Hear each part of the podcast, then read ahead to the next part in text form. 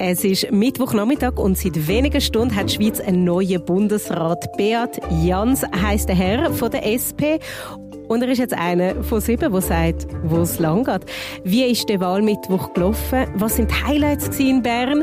Und was können wir vom Beat Jans erwarten? Ihr hört hinter den Schlagzeilen den aktuellen Podcast von CH Media. Mein Name ist Joel Weil und ich bin verbunden mit Bern, mit unserem Bundeshauskorrespondent Stefan Bühler. Salut, Joel. Salut, dein Tag hat schon hat heute früh angefangen. Das kann man sagen, ja. Also, ehrlich gesagt bin ich schon fast ein bisschen spät gekommen. Man hätte so auf die siebten müssen im Bundeshaus sein wenn nochmal die Fraktionen zusammenkommen und die letzten Vorbesprechungen haben. Äh, am 10 vor 8 hat die SP nochmal sagen, was sie jetzt planen heute bei diesem Angriff der Grünen. Und das äh, machen sie vor den Journalisten? So also das heisst, ich, ja, das haben sie einfach einen kleinen Point de Presse nochmal gemacht.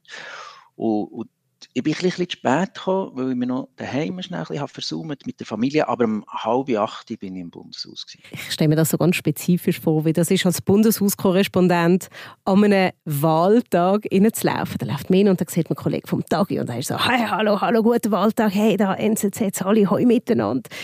Ist das ein bisschen so? Klassentreffen? Es ist, sehr besonders. Ja, das Klassentreffen ist eigentlich fast weniger als einfach das Bundeshaus wird mehr oder weniger umgebaut für diesen Tag. Oder? Also du hast, du hast äh, Übertragungslastwagen von der SRG auf der Bundesgasse, du kommst rein, es hat äh, überall Studios, es hat auch Studios von Privatradio, es hat auch Studios von uns, von, von Tele Zürich zum Beispiel, die sind auch äh, im Bundeshaus präsent. Also Wandelhalle aus, das sieht ganz anders aus. Und eine Kaffeemaschine in der Mitte. Und Brunnen.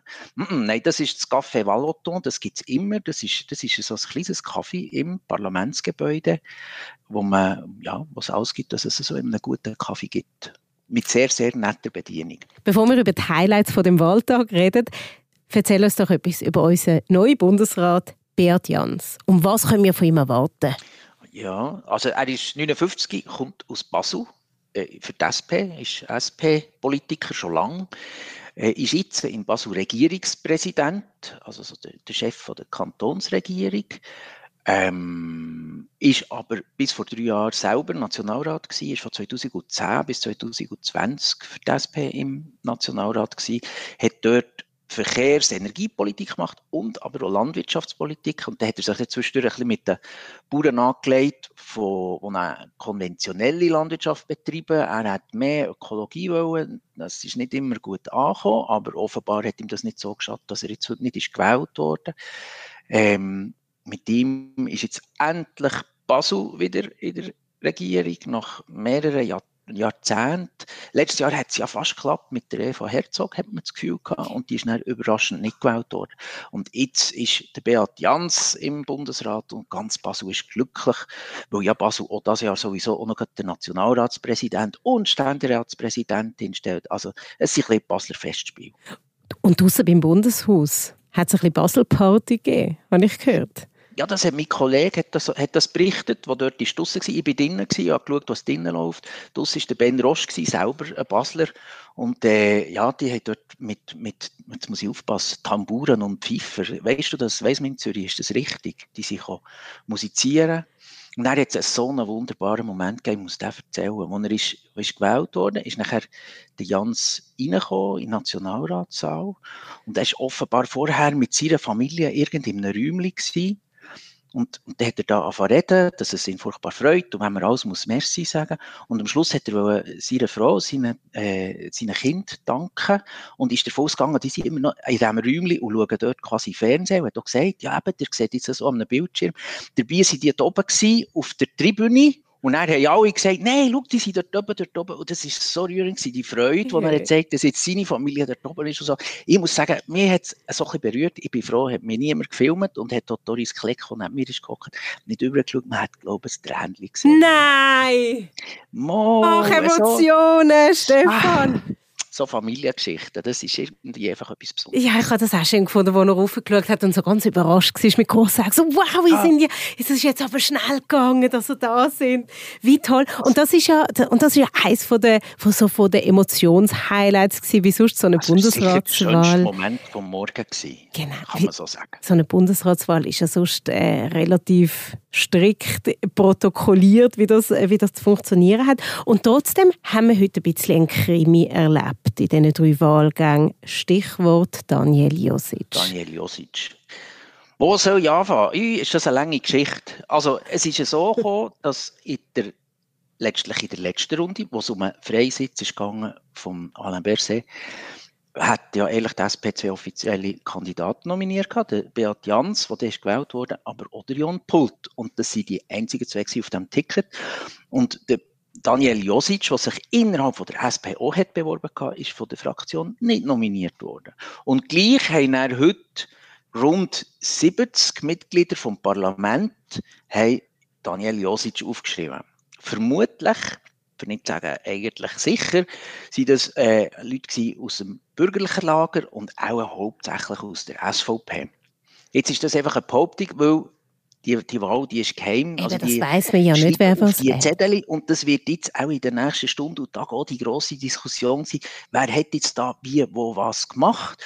Auf jeden Fall hat es also im ersten Wahlgang, jetzt müsste ich nachschauen, wo habe ich den Zettel, hat der Herr Josic 63 Stimmen gemacht, im zweiten Wahlgang sogar 70. Das sind ja schon fast ein Drittel vom Saal. 70 Stimmen, das ist noch viel. Genau, ja. Gut, wenn man jetzt davon ausgeht, dass es hauptsächlich die SVP war, die das wollte, wobei ich vermute, es hat schon auch Freisinnige dabei gehabt und auch Leute aus der Mitte, Mitte, namentlich Ständeräte, die nicht zufrieden sind, dass die Parteien einfach einem vorschreiben wenn man soll wählen Aber äh, also die SVP hat allein 74 äh, Sitze oder 75. Jetzt muss ich noch anderen Zettel studieren. Nein, sie haben 74. Die SVP-Fraktion hat 74 Stimmen. Das heißt, die hätten das allein können machen Ich vermute aber, dass es auch noch andere hätte dabei gehabt. Aber es ist eine grosse Zahl. Und vor allem, wie sie grösser war als die Zahl von Jon Pult wo, wo sich in der ersten Runde mit 49 Stimmen müssen begnügen, nach 54 und am Schluss lediglich 43. Genau, die SP hat es ja eigentlich ja. gern gesehen heute, dass der Daniel Josic nach dem ersten Wahlgang selber aufsteht und sagt, Dankeschön für den Backup, aber ich ziehe mich zurück zugunsten von meinen Kollegen, die auf dem offiziellen Ticket stehen. Aber er hat es ja nicht gemacht. Ich, ich habe nicht schwarz auf weiß, dass das die SP gerne gesehen hat, weil es ist nicht Samira Marti für sagen, wir haben ein offizielles Ticket und wählen bitte vom offiziellen Ticket. Ähm, aber mit der Vorgeschichte, die ja das alles hat, hätte man eigentlich können erwarten dass der Herr Josic schon geht. Nach dieser ersten Runde, wo er die Stimme bekommen sagt, nein, ist da nicht zur Verfügung. Ich habe meiner Partei das so zugesagt, dass ich eine Wahl nicht wieder annehmen Aber er ist wieder bleiben sitzen, wie schon letztes Jahr, weil dann hat er auch Stimmen bekommen, wo es ist um die Nachfolge von der Frau Somaruga. Und, äh, und ist dann auch einfach bleiben sitzen, ob schon er nicht ist Kandidat war, weil dann hat die SP gesagt, es muss eine Frau im Bundesrat für uns. Also er hat jetzt ehrlich zweimal geschwiegen und heute hat er wirklich auch nach der zweiten Runde, wo er wieder eine Stimme bekommen hat, er noch einmal können sagen dass er nicht zur Verfügung steht, hat wieder geschwiegen.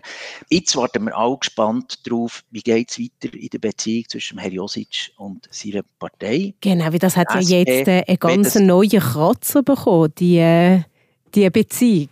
Ja, wenn ich sage, eine schwere Bühne, möglicherweise ist so ein Totalschaden und er wird aus der SP austreten, aber das ist Spekulation. Im Moment kann ich das noch nicht sagen, es ist zu kurz nach der Wahl.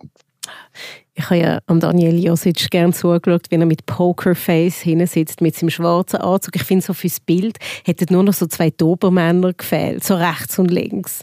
Ja, er hat recht versteinert gewirkt. Das kann man auf jeden Fall sagen. Ja, das ist ja so.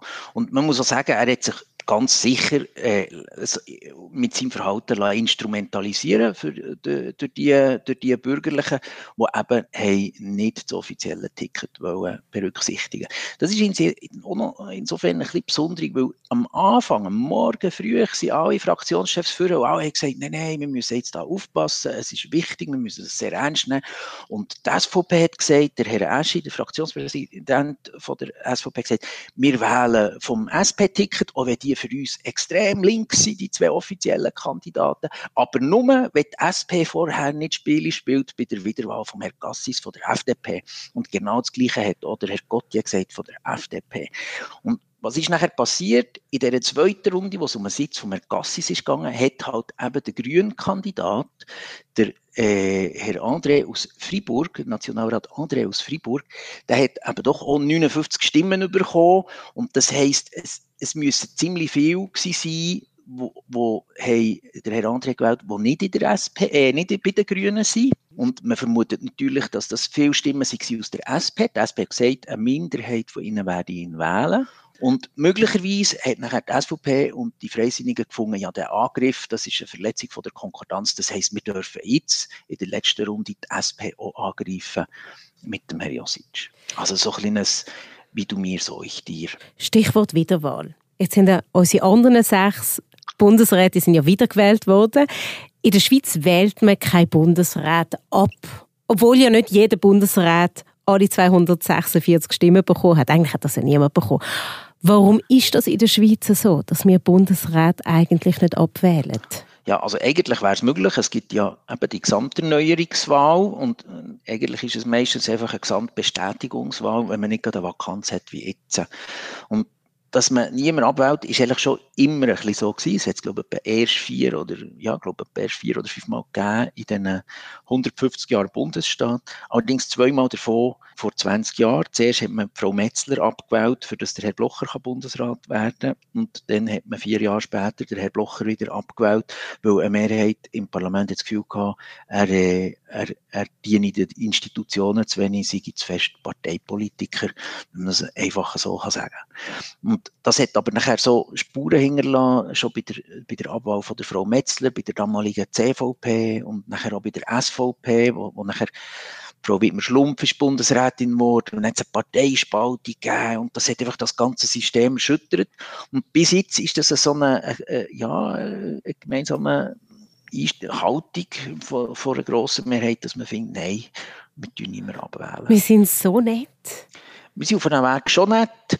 Es ist natürlich, man sieht dann dafür halt bei den einzelnen Ergebnissen, von den einzelnen bisherigen, ob man zufrieden ist mit ihnen oder ob man nicht so zufrieden ist mit ihnen. Also Frau Bohm-Schneider von der SP, die erst vor einem Jahr ist gewählt wurde und wo vor allem von der SVP viel kritisiert wird, sie mache eine sanfte Asylpolitik, sie sei dort viel zu nachsichtig mit, mit äh, Migrantinnen und Migranten. Also Frau Baumschneider von der SP, die hat nur 151 Stimmen bekommen insgesamt. Also dort haben sehr viel äh, irgendjemand anders aufgeschrieben. Aber wie viele Stimmen ein Bundesrat bei seiner Wiederwahl bekommt, hängt ja auch damit zusammen, in welcher Reihenfolge gewählt wird. Du hast es genau richtig erfasst, weil der Herr Parmelin, der als Erster ist dran kam, der hat 233 Stimmen bekommen von 246. Und wer also, entscheidet dann, wer zuerst gewählt wird? Ah, das ist einfach die Reihenfolge, wie lange sie schon im Amt sind. Man fährt bei dem an, der am längsten im Amt ist